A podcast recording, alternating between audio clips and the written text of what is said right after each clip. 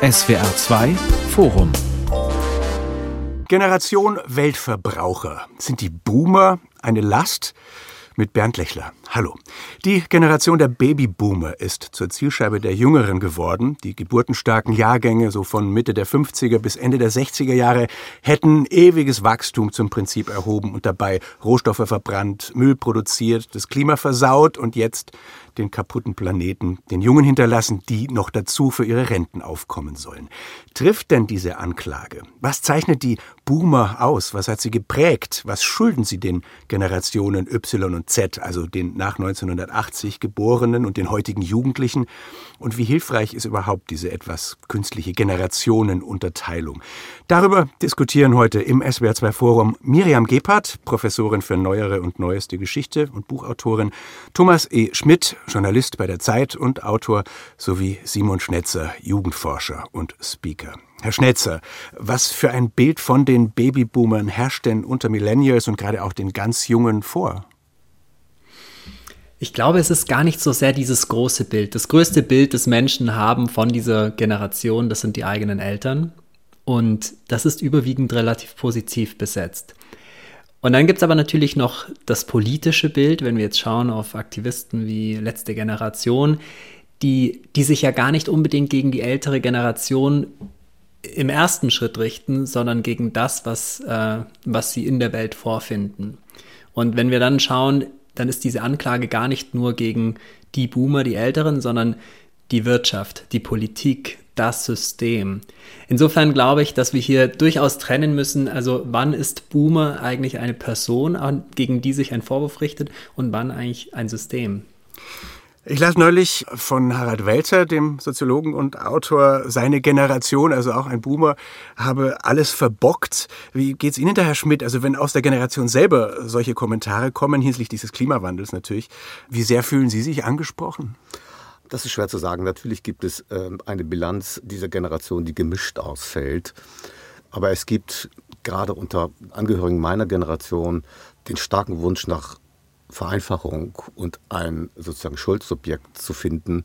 Und das ist man dann auch gerne selbst. Ähm, das ist wenig produktiv für eine generationelle, aber auch für eine politische Debatte. Äh, weil die so kompliziert ist, und das sehen wir ja, Herr Schnetzler hat es gerade angesprochen, äh, weil die so kompliziert ist und nicht auf simple Freund-Feind-Verhältnisse zu reduzieren ist. Die muss viel konkreter und viel konstruktiver geführt werden. Das werden wir sicher in dieser Dreiviertelstunde heute tun. Es hat diese ganze Diskussion natürlich auch damit zu tun, dass die Boomer in den nächsten Jahren in Rente gehen, naturgemäß, sehr zahlreich, und dass sich dann zeigen wird, wie viele fürchten, dass dieser sogenannte Generationenvertrag längst eine Illusion geworden ist. Müsste man darüber ergebnisorientierter oder überhaupt viel mehr und viel genauer sprechen, Frau Gebhardt? Ja, ich glaube, da äh, haben wir jetzt mit zwei ganz verschiedenen Themen zu tun. Ähm, ich würde gerne nochmal auf das Thema Ressourcenverbrauch zurückkommen, weil das scheint ja so im Zentrum gerade zu stehen, wenn wir die letzte Generation anschauen die Klimaaktivisten. Und da finde ich es einerseits emotional nachvollziehbar, dass man sagt, als junger Mensch, in welchen Scherbenhaufen werde ich hier entlassen? Was ist mein äh, das Vermächtnis, das ich antreten muss? Und dass ich mich dann an die Vorgänger wende und sage, naja, hier, das ist das, was ihr uns übergibt. Andererseits ist es sachlich, glaube ich, ziemlich daneben, weil natürlich die Art, wie wir mit Ressourcen umgehen, nicht die Erfindung von Babyboomern war, sondern die hat was mit der Industrialisierung und der Art des Wirtschaftens zu tun, die ungefähr schon seit 200 Jahren so sich entwickelt hat. Und im Gegenteil, ähm, die Babyboomer sind ja in die Zeit hineingewachsen, in der dann erkannt wurde, dass es dass das Wachstum Grenzen hat. Erinnern Sie sich an den Bericht vom Club of Rome. Anfang der 70er Jahre schon, spätestens da war ja klar, dass das Wirtschaften auf die Art und Weise so nicht weitergehen kann. Und spätestens da haben sich ja die sozialen Bewegungen, wie zum Beispiel die Umweltbewegung, aktiv dem entgegengestemmt. Die Grünen wurden gegründet, die äh, Babyboomer sind im Grunde die Träger der grünen Bewegung, der Umweltbewegung und eben gerade nicht die, die sich jetzt also das Verbrauchen auf Teufel komm raus auf die Fahne geschrieben haben. Sie haben gerade schon gesagt, Frau Gebhardt, natürlich hat diese Entwicklung des Ressourcenverbrauchs vor den Boomern angefangen. Äh, dann kann man aber schon fragen, warum konzentriert sich so auf die Boomer? Denn zwischen den Boomern und den jungen Generationen Y und Z liegt ja auch noch die Generation X, also diese Jahrgänge ab Mitte der 60er bis Ende der 70er. Da gehört Christian Lindner dazu, Robert Habeck. Also da sind längst Entscheider dabei und Gestalter. Warum kommt diese vorletzte Generation in der Diskussion wohl so wenig vor? Naja, wir waren eben viele. Deswegen sind wir ja die Babyboomer und dadurch haben wir was Verbrauchszahlen, aber auch Repräsentanz in der Politik und in der Wirtschaft anbelangt, natürlich ein Übergewicht, ein gefühltes. Allerdings haben auch wir damals schon geklagt über die 68er und das Gefühl gehabt, beispielsweise an den Universitäten, dass die schon alle Professorenstellen besetzt halten und wir überhaupt nicht rankommen. Das war ja überhaupt unser Thema immer, dass ähm, überall schon alle waren und man sehr schwer an Ausbildungsplätze und so weiter kam. Also insofern dieses Ringelreihen der Schuldzuweisung an die vorherige Generation und übrigens auch an die nachkommende Generation ist ja ein altes Spiel. Also warum stehen wir jetzt so mit dem Rücken an der Wand? Ja, weil wir viele sind und weil, wie Sie vorhin schon angesprochen haben, der Geburtenrückgang einfach dazu führt, dass die Bilanz äh, bei den Rentenkassen schwierig wird und es immer wieder dann Parolen gibt, wir die Alten sind zu viele und jetzt müssen wir ihnen auch noch die Rente bezahlen, was ja ein Unfug ist. Wir haben ja selber alle einbezahlt in die Rentenkassen. Herr Schnetzer. Also wir planen gerade die nächste Studie, Trendstudie Jugend in Deutschland und diesmal mit Generationen vergleichen. Wir sind noch nicht durch, aber was ich jetzt schon sehen kann, ist das, was äh, Menschen unglaublich viel Sorge macht, ist der Blick auf die Zukunft, was die Finanzen angeht. Nicht nur den Jungen, auch den Älteren. Dieses Statement von Frau Gebhardt, naja, also wir haben doch ein Recht auf die Rente, wir haben ja schließlich auch eingezahlt. Junge Menschen heute sehen, wir haben ein Rentensystem, das einfach gar nicht so weiter finanziert werden kann. Das heißt, also hier läuft das System gegen die Mauer und die Frage ist, wie wollen wir damit weitermachen? Wir können ja nicht einfach immer noch mehr Schulden machen, um, um dieses System am Laufen zu halten. Wir müssen da doch irgendwann mal dieses System gerade rücken. Ich glaube, dem würde niemand widersprechen. Meine Rente macht mir auch Sorgen. Ich gehöre ja auch zu denen, die erst mit 67,6 oder wann auch immer in Rente gehen dürfen. Also dieses, Thema ist ja schon lange virulent und da ähm, kann man, glaube ich, keinen Dissens äh, jetzt herstellen zwischen den Babyboomern, die fett absahnen und den späteren Generationen, die dann ganz arm dran sein werden. Nee, das kann man, glaube ich, nicht. Es ist die Frage, ob die ganz Jungen die Situation des Rentensystems als Entsolidarisierung begreifen oder einfach als sozusagen staatliche Dysfunktionalität. Das ist nochmal ein Unterschied.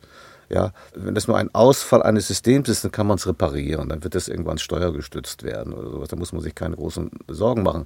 Aber wenn sozusagen dieser ganze auf Solidarität basierende Generationenvertrag kaputt ist, dann ist wirklich etwas im Eimer, was die alte Bundesrepublik ausgezeichnet hat. Und das kann man, glaube ich, noch nicht sagen, wie das bei denen ankommt. Ich habe ja versucht, aus eigenem Erleben ähm, ein paar Parameter zu extrahieren, wie sozusagen das Schicksal dieser Boomer-Generation oder ein paar Erfahrungsbestände, die sie teilen. Ich sage kurz zur Erklärung, Sie sprechen von Ihrem Buch Große Erwartungen, die Boomer und ihr eigenes Leben eben und die Bundesrepublik. Genau. Und ich glaube, es ist so etwas wie eine Schizophrenie, was diese Boomer-Generation in Sachen Ressourcenverbrauch auszeichnet. Es stimmt, sie sind die Erfinder der ökologischen Bewegung, die sich damals eher um äh, sauberes Wasser und Luft, aber auch schon um den Klimaschutz äh, ein bisschen gekümmert hat. Und gleichzeitig sind sie natürlich die Kinder des Kalten Krieges. Und der Kalte Krieg funktionierte so, dass diejenigen, die sich sozusagen dem Kommunismus entgegenstellten, belohnt wurden mit wachsendem Wohlstand. Deswegen ist die Boomer-Epoche gleichzeitig auch immer die Epoche des, des glücklichen Konsums und des gewissensfreien Verbrauchs von Ressourcen.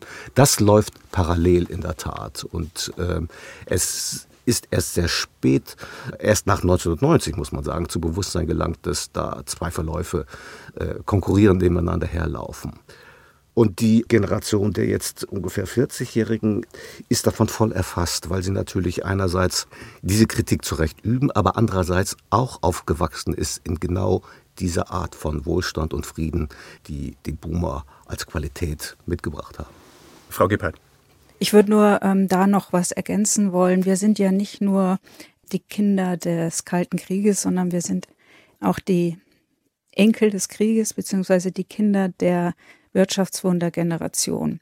Also dieses Versprechen, auf Belohnung ähm, auf der richtigen historischen Seite zu leben, folgt ja auf dem Fuß erstmal dem Versprechen des Wiederaufbaus oder auch der, des Bedürfnisses nach einem ja, zerstörten Wirtschaftsland, einer zerstörten Infrastruktur überhaupt wieder aufzubauen und dann Schritt für Schritt wieder einen Lebensstandard zu haben wie äh, in anderen westlichen Ländern und dann ja auch Luxusgüter zu konsumieren. Und also diese Entwicklung habe ich durchaus noch mitvollzogen. Ich möchte nur zwei kleine Beispiele bringen. Ähm, das eine ist die Frage des Verreisens, was ja heute auch ein großes Thema ist angesichts des Klimawandels. Mein erster Flug war wahrscheinlich mit über 20. Mein erstes Auto hat 560 Kilo gewogen. Das war eine Ente und hat ähm, weniger als sechs Liter auf 100 Kilometer verbraucht. Also die Konsummöglichkeiten, als ich Kind und Jugendliche war, waren wesentlich geringer und womöglich auch energieeffizienter, als sie dann später wurden. Und deswegen würde mich bei dieser Diskussion dann schon mal interessieren, wie sind denn die Lebensverbrauchsdaten? Kann man die ermitteln? Kann man wirklich sagen, dass der durchschnittliche Babyboomer so viel mehr verbraucht hat an Ressourcen als beispielsweise dann die Millennials, die eben schon in der frühen Kindheit zum ersten Mal ihre Fernreise im Flugzeug absolviert haben? Interessante Frage. Können Sie da was dazu sagen, Herr Schnetzer? Ähm, Gibt es bei den Jungen ein Bewusstsein dafür? Ein hochspannendes Thema, weil wenn wir Menschen vergleichen, wie sie sich verhalten, und wir schauen zurück auf die Jugend der Babyboomer, die sagen, wir kommen von wenig und wollen mehr haben. Das heißt, ein Wohlstandsversprechen ist auch ein Anreiz, ein Leistungsanreiz. Ähm, wenn ich auf meine Eltern zurückschaue, diese Zeit, wenn man sagt, wir kaufen uns ein Haus, wir verzichten dafür jetzt mehrere Jahre, um uns etwas leisten zu können.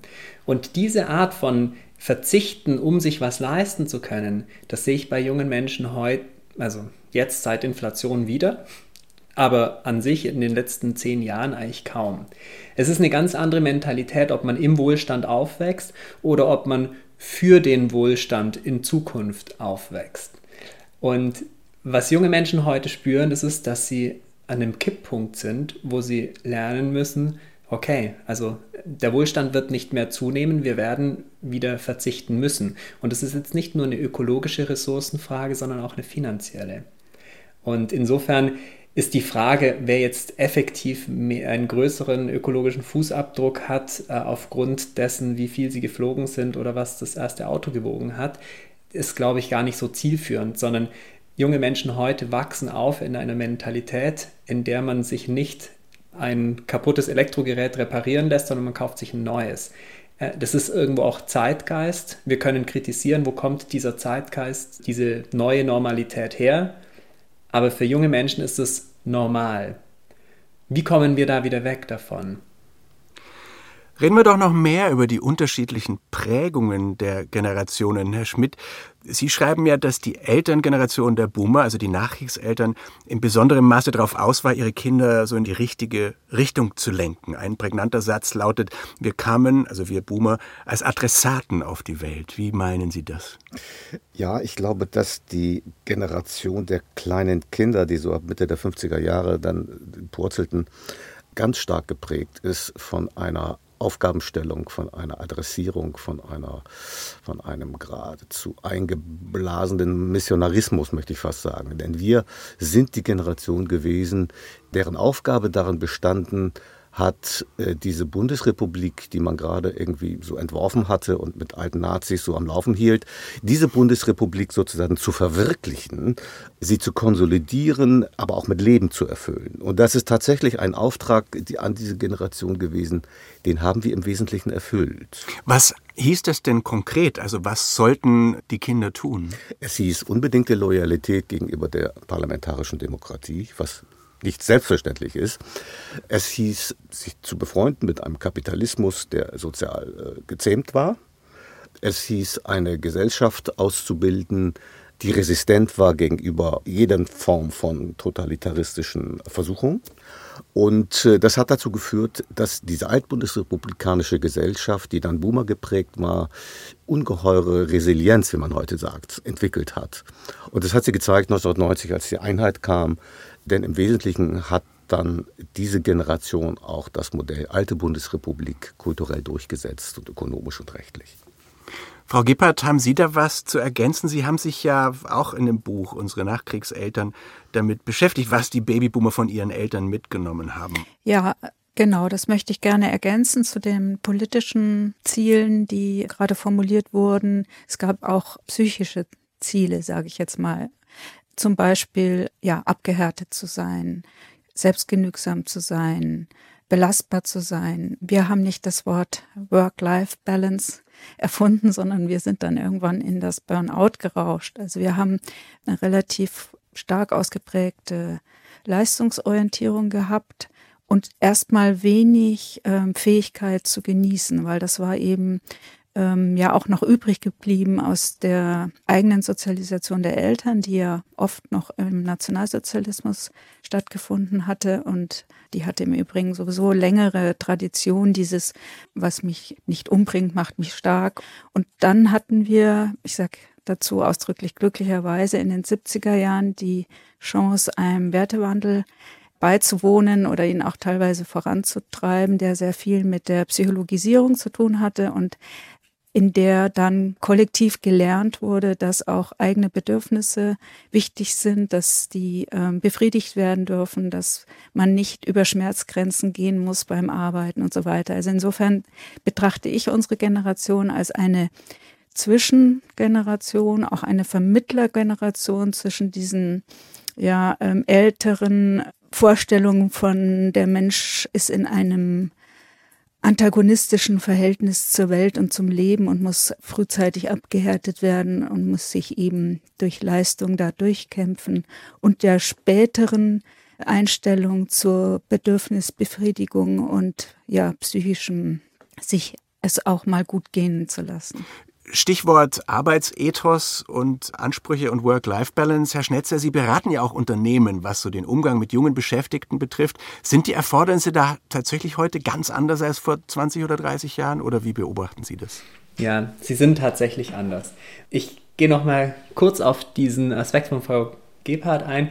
Wenn Sie die Babyboomer als Zwischengeneration verstehen, ein junger Mensch heute kann sie nicht als Zwischengeneration verstehen, weil sie nicht das von davor mit vergleichen. Das heißt, für die Jungen heute sind die Babyboomer die ältere Generation. Das ist dann immer nur eine Frage der Perspektive. Und jetzt kommen wir in die Arbeitswelt und wir vergleichen uns nicht mit den Älteren oder mit denen noch davor, sondern wir sagen, wir nehmen unsere Bedürfnisse wahr. Und jetzt haben Sie schon gesagt, also wir mussten als Ältere erstmal lernen, dass wir auch genießen dürfen, dass wir nicht nur Leistung bringen müssen und es mu muss sich nicht erst umbringen, bevor man die Bremse anzieht. Junge Menschen heute wachsen auf in einer anderen Art von Wohlfahrtsstaat, in der es auch äh, okay ist zu sagen, hier sind meine Grenzen. Und jetzt kommen zwei Aspekte. Das eine ist, ja, sie sind in einer anderen Art und Weise behüteter aufgewachsen, mit mehr Verständnis, weniger dieses, du musst dich da durchbeißen. Und jetzt kommt noch aber was Wichtiges dazu. Die letzten drei Jahre haben junge Menschen echt verändert. Sie haben gemerkt, und es gibt jetzt gar nicht so sehr die Konfliktlinie zwischen jung und alt, sondern wir gehen in eine Schule, unser Schulsystem wird plötzlich auf digital umgestellt und das System, der Staat, die Schulen bringen es nicht hin. Ja, irgendwann waren die Server nicht mehr überlastet, irgendwann hat man Lösungen gefunden, aber es war nicht wirklich gut. Dann hat man jungen Menschen die Freiheit genommen, sich abends miteinander zu treffen, in einer Phase, in der man die Sturm- und Drangjahre der Pubertät, also das ist für junge Menschen echt schwierig gewesen. Die haben gesagt, also wir haben unsere beste Zeit der Jugend verpasst. Und zwar nicht im Vergleich mit den älteren Generationen, sondern da reichen schon drei, vier Jahrgänge früher, die ihren 18. Geburtstag noch feiern durften. Und dann kommen die ins Berufsleben rein und sagen, ich habe in der Vergangenheit vieles verpasst. Ich schaue nicht nur in die ferne Zukunft, sondern in die Gegenwart und sehe Stapelkrisen, eine Krise nach der anderen und sie gehen nicht mehr weg. Lohnt es sich noch, auf eine späte Zukunft hinzuarbeiten, zu leisten? Oder muss ich nicht eigentlich das, was ich nachholen will, jetzt tun und das, was ich irgendwann im Leben erleben will, jetzt tun? Insofern ist es aus meiner Sicht sehr nachvollziehbar, warum junge Menschen ein sehr starkes Bedürfnis haben. Man nennt es dann Work-Life-Balance, aber ihre Lebensbedürfnisse nicht auszulagern auf später oder zu verlagern auf einen späteren Zeitpunkt, sondern im Hier und Jetzt einzufordern. Herr Schmidt. Ähm, dieser Generationenkonflikt, über den wir jetzt im Augenblick sehr viel reden, ist ja sozusagen eine Konstruktion, wird ja stilisiert. Und dazu möchte ich noch etwas sagen. Ich habe Kinder in dem Alter, die sind jetzt so 19, 22. Und äh, ich kenne auch deren Freunde ein bisschen. Ich bin persönlich sehr zurückhaltend, Urteile abzugeben über die weil ich die gar nicht kenne. Und die kennen sich auch selber nicht, wenn man ehrlich ist. Die suchen noch ihren Platz in der Welt. Das heißt, wenn wir über diese ganz jungen Leute sprechen, die auch in der letzten Generation sich engagieren, aber keineswegs sich nur für Klimaschutzthemen interessieren. Das ist viel breiter und viel differenzierter aufgestellt, als wir das sozusagen in den Leitartikeln zur Kenntnis nehmen. Dann müssen wir sagen, das Sprachrohr dieser Generation sind Experten. Die sind alle nicht mehr ganz jung. Die sind so um 40 und 50. Das sind sozusagen diejenigen, die behaupten, sie kennten diese Generation. Da bin ich sehr zurückhaltend. Und deswegen ist dieser Konflikt mit den Boomern gar nicht sozusagen von der Seite der Kinder, sondern aus dieser Millenniumsgeneration.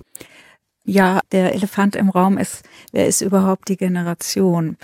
Als ich vorhin gehört habe, dass die Jungen so das Gefühl haben von Aussichtslosigkeit, keine Zukunft, einen Teil der Jugend verloren und jetzt vorm Scherbenhaufen stehen, dann fiel mir spontan ein, dass äh, wir ja die No-Future-Generation waren. Das waren die Parolen an der Schulmauer. No Future und Null Bock. Also es teilte sich so ein bisschen auf in die, die ähm, geglaubt haben, dass wir ohnehin demnächst durch den atomaren Overkill alle ums Leben kommen und deswegen hat das tatsächlich überhaupt keinen Sinn, noch irgendeinen Apfelbaum zu pflanzen.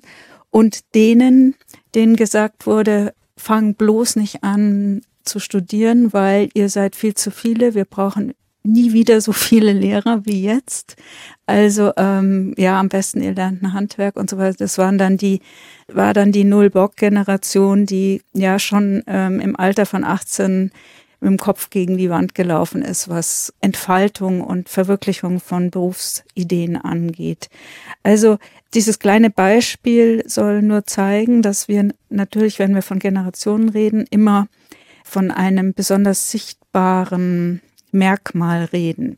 Natürlich waren die 68er nicht alle 68er, sondern es waren ganz wenige Prozent von äh, Studierenden. Die Mehrheit der damaligen Studierenden waren CDU-nah und dann gab es eben paar Prozent von Studierenden, die die Studentenrevolte angezettelt haben und die dann später so prominent wurden, dass sie sich selbst stilisieren konnten und sich alle möglichen Errungenschaften quasi an die Schulter heften konnten, für die sie nicht wirklich alle verantwortlich waren, sondern da gab es eben noch andere Entwicklungen.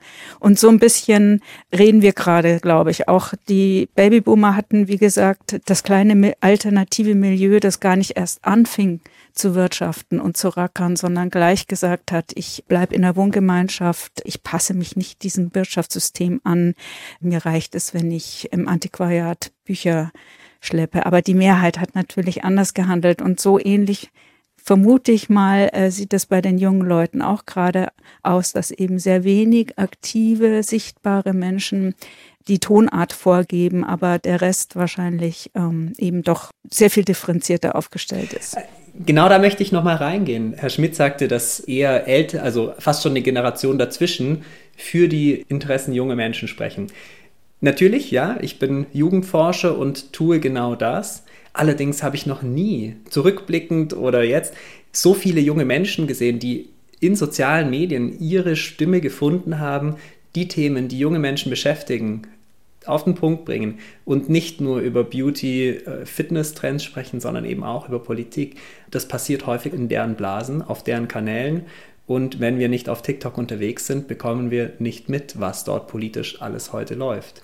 Aber das, was Frau Gebhardt sagt über die große Diversität auch innerhalb der Generationen. Das stimmt ja schon, oder? Also ich habe in der Tat auch überlegt, welche 68er ich in meiner Kindheit in der bayerischen Provinz gesehen habe, zu denen auch meine Eltern hätten gehören müssen, nämlich keine. Und ist es dann nicht ähnlich irreführend, Herr Schnetzer, wenn man heute von der Generation Greta spricht? Ja, das ist irreführend, auf jeden Fall. Und äh, ich war selbst auf den Klimademos und dann radel ich da mit anderen Aktivisten, also oder Teilnehmenden rum und, und frage so, ja, und wie viele sind heute aus deiner Schulklasse da? Äh, ja, mittlerweile sind wir die Einzigen. Und warum? Ja, die anderen sagen, sie investieren die Zeit lieber für ihre Zukunft. Und das waren aus dieser Klasse dann eben viel weniger, die sich daran beteiligen und die anderen haben diesen Kampf für die Umwelt vielleicht zum Teil sogar schon aufgegeben oder sagen, ich kümmere mich lieber um mich. Also nur noch mal ganz kurz eine Episode meiner Töchter. Natürlich sind die ganz bei der letzten Generation. Das finden die ganz toll. Sie würden es aber nicht äh, selber tun. Sie würden sich selber nicht an die Gemälde oder an die Straßen kleben. Aber gleichzeitig interessieren sie sich auch für Beauty-Themen. Ja, es geht sozusagen schon ein sehr kritisches politisches oder protopolitisches Bewusstsein einher mit der Fähigkeit, gleichzeitig über Germany Next Topmodel zu reden. Das gucken die dann aber auch. Diese Differenziertheit ist gleichzeitig auch eine Komplexität. Also insofern, das müssen wir, das müssen wir anerkennen. Und da bin ich dafür, dass man irgendwie einen elterlichen Blick drauf wirft und nicht irgendwie einen simplifizierenden äh, politischen Blick. Was sagt der elterliche Blick? Der elterliche Blick sagt, dass da viel Potenzialität ist und sehr wenig festgelegt ist. Und ich wäre schon sehr zurückhaltend bei dem, was Herr Schnetzer sagt über die Einstellung dieser Kohorte. Absolut richtig, dass wir von einer Alterskohorte sprechen. Sehr spannend ist eben die Unterscheidung nach Lebensphasen, in welcher Lebensphase man ist. Und was ich wiedergebe, sind zum Teil einfach das, was junge Menschen sagen, nicht nur in Einzelgesprächen, sondern dann eben in den Studien. Und wenn wir schauen, welche Gruppen wie ticken, und da sehen wir, wie viele Fridays for Future unterstützen oder grün sind. Generation Weltverbraucher. Sind die Boomer eine Last? Das ist das Thema heute im SWR2 Forum mit der Historikerin Miriam Gebhardt, dem Journalisten Thomas E. Schmidt und dem Jugendforscher Simon Schnetzer. Vielleicht relativieren wir ja das mal, nachdem gerade von einer Kohorte die Rede ist. Wie sinnvoll ist denn diese Unterteilung dann in Generationen? Es gibt ja auch äh, Soziologen, die sagen, es gibt überhaupt keine Unterschiede zwischen den Generationen. Ja, wenn ich dazu was sagen darf, es ist so, dass ähm, wenn wir jetzt zum Beispiel die Babyboomer nehmen, ähm, das ist ja ein nicht mit Inhalt gefüllter Begriff, außer dass wir eben viele waren. Es gibt immer wieder auch aus Feuilletons stammende Versuche, Generationen etwas greifbarer zu machen, in denen sie ein Etikett aufkleben. Wer erinnert sich denn noch an die Generation Golf?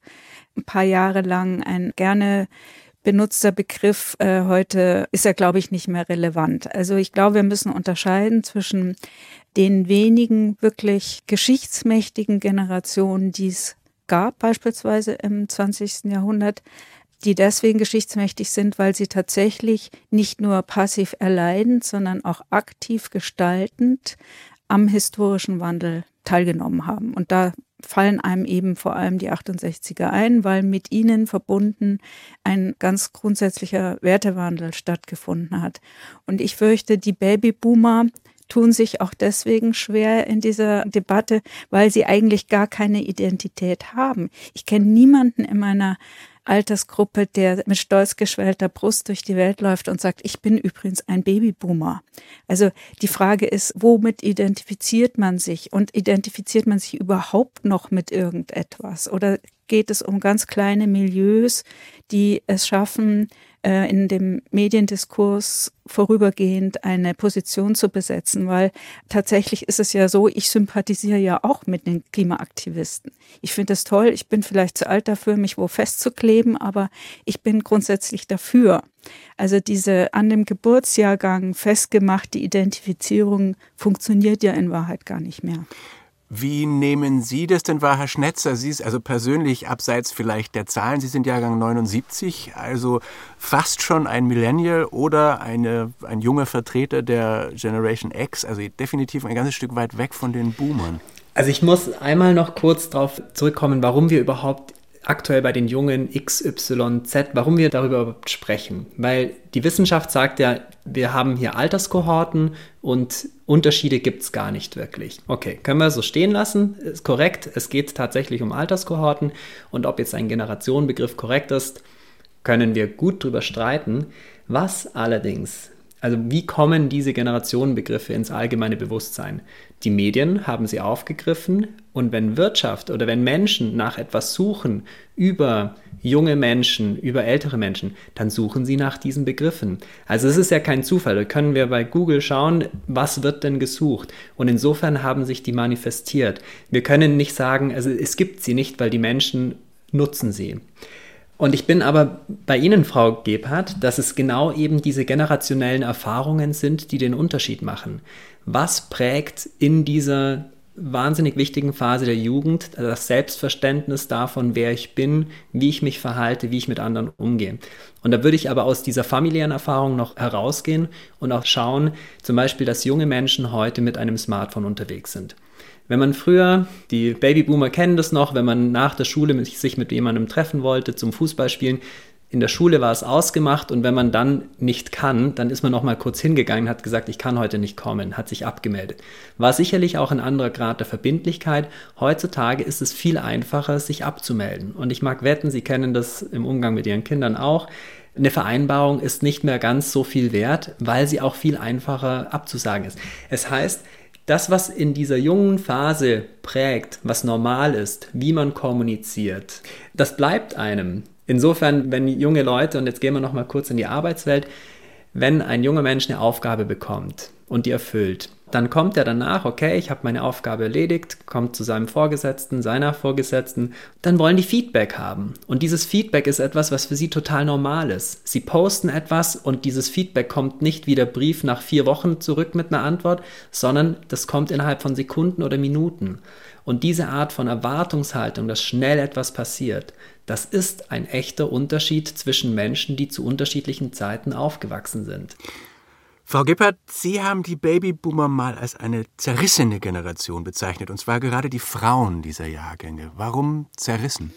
Ähm, das ist, was ich vorhin schon andeuten wollte, ähm, dass wir so ähm, in einem Strukturwandel stehen zwischen zwei Polen. Und äh, wenn wir jetzt zum Beispiel die Geschlechterrolle nehmen, wir haben als Kinder meistens, zumindest wenn wir in der Mittelschicht aufgewachsen sind, Frauen erlebt, die in erster Linie sich um Haushalt und Kindererziehung gekümmert haben und nur fallweise hinzuverdient haben, um zum Beispiel irgendein Projekt möglich zu machen. Diese Frauen, also unsere Mütter, sind ihrerseits auch von Frauen großgezogen worden, die dann fallweise, weil Krieg war oder weil nach dem Krieg der Mann noch in Gefangenschaft war, erwerbstätig wurden, aber zwangsweise. Das waren keine freiwilligen, emanzipierten Schritte, sondern es musste eben jemand den Laden am Laufen halten. Und das ist so ein Frauenbild, das sich dann halt durch die zweite Frauenbewegung in den 70er Jahren und auch durch wirtschaftliche Erfordernisse geändert hat in Richtung Frauen sollen sich auch beruflich selbst verwirklichen und sollen eben nicht abhängig sein wirtschaftlich von ihren Männern.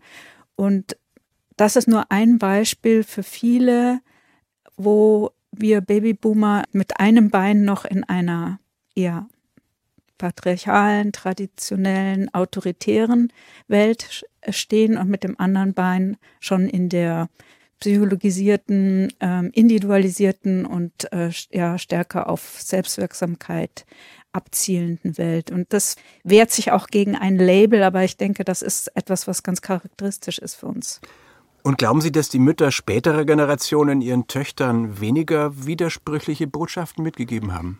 Ich glaube, dass wir da bei der spannenden Frage des Wandels angekommen sind. Also wie lang dauert es, bis sich Menschen wirklich auch in ihrem psychischen Haushalt verändern. Und das geht sicher über mehrere Generationen und das geht nicht per Knopfdruck. Nur weil im Grundgesetz steht, dass Frauen und Männer gleich sind, sind sie es noch lange nicht, weil sie eben historische Erfahrungen in ihrer Psyche abgelagert haben, die sich nicht so ohne weiteres ausschalten lassen oder auswechseln lassen. Insofern glaube ich, dass es noch dauert und dass selbst heutige junge Frauen immer noch ein bisschen zerrissen sind, wenn sie ihre Kinder in Deutschland zumindest sehr früh in die sogenannte Fremdbetreuung geben und äh, sich ganz und gar auf ihre Berufskarriere konzentrieren wollen. Wenn die junge Generation Z, also die um 2000 Geborenen, nun auch aus Sicht der Millennials eigentlich wieder als die erste richtig politisch bewegte gilt, wie war das bei der Boomer-Jugend, um da nochmal drauf zu kommen, auf Gemeinsamkeiten und Unterschiede, Herr Schmidt? Sie beschreiben in Ihrem Buch ja zum Beispiel Ihre Begeisterung für Willy Brandt als junger Mensch, aber das war fast mehr Pop als Politik, ne? Ja, ich glaube, das müssen wir, die Politisierung war immer sozusagen Teilnahme an einem Popdiskurs. Das war lange so. Und ich glaube, dass alles das, was die Boomer in den 70er Jahren äh, so betrieben haben, um sich aus dieser asketisch-meritokratischen Form von, von Psychologisierung rauszuarbeiten, immer über den Pop lief. Der Pop war der Diskurs der kleinen Fluchten, des Genusses, des Drogenkonsums, der Freiheit. Und dazu gehörte eben auch eine Form der Politisierung, die gegen die Eltern gerichtet war. Und Willy Brandt war nicht als Willy Brandt äh, wichtig, sondern als jemand, der zu Hause Ärger machte, wenn man ihn erwähnte. Aber diese Abgrenzung war eben keine vollkommene, grundsätzliche, sondern sie wurde im Familienkreis sozusagen ausgetestet und dann auch inszeniert. Aber dann war auch wieder Schluss damit. Also es war nicht grundsätzlich dramatisch wie bei den 68ern. Spielt dann Greta Thunberg heute eine ähnliche Rolle, Herr Schnetzer? Also, dass das zum Teil auch einfach eine Möglichkeit ist, sich von den Eltern abzugrenzen? Greta Thunberg ist gewisserweise auch Pop, in einer anderen Art und Weise. Und wenn ich an die Anfänge der Fridays for Future Bewegung in Deutschland zurückdenke, es war ein Phänomen. Ein Mädchen sitzt in Schweden vom Reichstag und protestiert und ich, wenn ich jetzt in Hinterdupfingen, im kleinsten Dorf bin und mit dieser Idee sympathisiere und es war, der Klimawandel ist global spürbar und plötzlich war eine Bewegung auch global spürbar. Und die Medien, egal wo, in welchem Dorf, in welcher Stadt, haben dieses Phänomen aufgegriffen. Das heißt, ich habe mich einerseits digital über Social Media mit dieser Bewegung verknüpft gefühlt und die Medien haben aber das auch im Real Life aufgegriffen. Das heißt, junge Menschen haben wirklich sich als Teil von einer Bewegung fühlen können. Ich bin Teil von etwas größerem Ganzen. Ich kann einen Beitrag zu etwas Wichtigem tun. Und es war auch so ein Aha-Erlebnis. Wir gehen auf die Straße und dann kommen Journalisten, Journalistinnen und interviewen uns. Wie sehen wir das? Warum seid ihr aktiv? Also Greta Thunberg hat es vorgemacht, wie dieser Protest funktionieren kann und mit ihrem Gesicht natürlich auch für viele als, als Idol fungiert. Und gleichzeitig war man aber selbst für sich vor Ort Teil dieser Bewegung. Und da gibt es gewisse Pop-Parallelen. Ähm, und ich habe in meinen Interviews mit Alt-68ern auch Zitate bekommen wie, naja, es waren jetzt auch nicht alle politisch motiviert bei den 68ern, die fanden halt einfach den Dutschke geil. Oder Mao, der total Pop war. Ähm, ich würde gern. Ja, Frau Giffert. Ich würde gern da jetzt doch noch mal in beide Richtungen mich abgrenzen. Das eine ist, dass in den 70er Jahren äh, Politik in der Jugend Pop gewesen sei. Ich habe mit 13 hinten auf die Klassenfotos bei jedem einzelnen Mitschüler, jeder Mitschülerin draufgeschrieben, welche Partei ich sie zuordne. Und das hatte durchaus Konsequenzen. In meiner Abiturzeit äh, sind wir mit Stopp Strauß Plaketten rumgelaufen und wenn man Pech hatte, ist man von der Schule verwiesen worden deswegen. Also es war eine extrem polarisierte Zeit und es ging ein Graben durch die Klasse, der eben sich, ja, parteipolitisch zuordnen ließ oder in eben solchen Fragen, ähm, welcher Jugendkultur man angehört. Das war relativ erbarmungslos. Äh, wenn man da auf der falschen, gefühlt falschen Seite stand, hatte man eigentlich keine Chance, das Mädchen oder den Jungen zu erobern, mit dem man vielleicht gerne zusammen gewesen wäre. Also diese kalte Kriegszeit und diese Zeit der noch wirklich stärker polaren Parteien in Deutschland in den 70er Jahren. Denken Sie an CDU-Generalsekretäre oder bayerische Ministerpräsidenten, an deren äh, Sprachlichkeit und so weiter, möchte ich jetzt doch ähm, etwas in einen Gegensatz stellen zu den Klimaaktivisten heute, die ja in diesen Koordinaten gar nicht so politisch zuordnenbar sind. Die haben ein sozusagen ein höheres Interesse, einen höheren Zweck. Da geht es um das Überleben der Menschheit und nicht darum, ob man jetzt rechts oder links ist oder vielleicht äh, kommunistisch ist oder noch christlichen Werten anhängt oder so weiter. Also insofern ist, glaube ich, das Politikverständnis der Babyboomer-Generation damals und der heutigen jungen Generation gar nicht so leicht zu vergleichen. Eine ganz kurze Anmerkung noch. Also wir merken schon auch, dass wir gerade eine sehr westdeutsche Diskussion führen, weil natürlich dieses ähm, Links-Rechts-Sein für Jugendliche in der DDR ein ganz Riesenthema war und auch nach der Wende nicht einfach vom Tisch war. Den Faden können wir jetzt leider nicht weiterverfolgen, weil wir schon aufs Ende der Sendung zugehen. Ich würde deswegen gern nochmal auf die Eingangsfrage zurückkommen, auf die Kritik der Jungen an der Boomer-Generation. Herr Schmidt, haben Sie Ihr autobiografisches Generationenporträt auch im Hinblick auf ein junges Publikum geschrieben, also um für mehr Verständnis zu werben für Ihre Generation? Nein, überhaupt nicht. Der Impuls zum Schreiben war eher, diese Generation, der ich angehöre, ist verhältnismäßig wenig beschrieben worden, ist eigentlich ziemlich blass, weil sie eigentlich keine so starken Profilierungen aufweist wie jetzt unsere altvorderen 68er. Natürlich kann man den Begriff der Generation dekonstruieren und demontieren. Der ist natürlich wissenschaftlich gesehen nicht haltbar. Aber wenn man das tut, hat man noch lange nicht erklärt, warum wir ihn im Augenblick gerade so enthusiastisch gebrauchen. Denn der Begriff der Generation ist im Augenblick, glaube ich, sozusagen ein ganz starkes Mittel, um etwas zu ordnen, was durch andere Begriffe nicht mehr zu ordnen ist, nämlich wie die Landschaft der Erwartungen und der Ängste verteilt ist und die Zukunft ist nicht mehr abzusehen äh, oder nicht mehr auszubuchstabieren.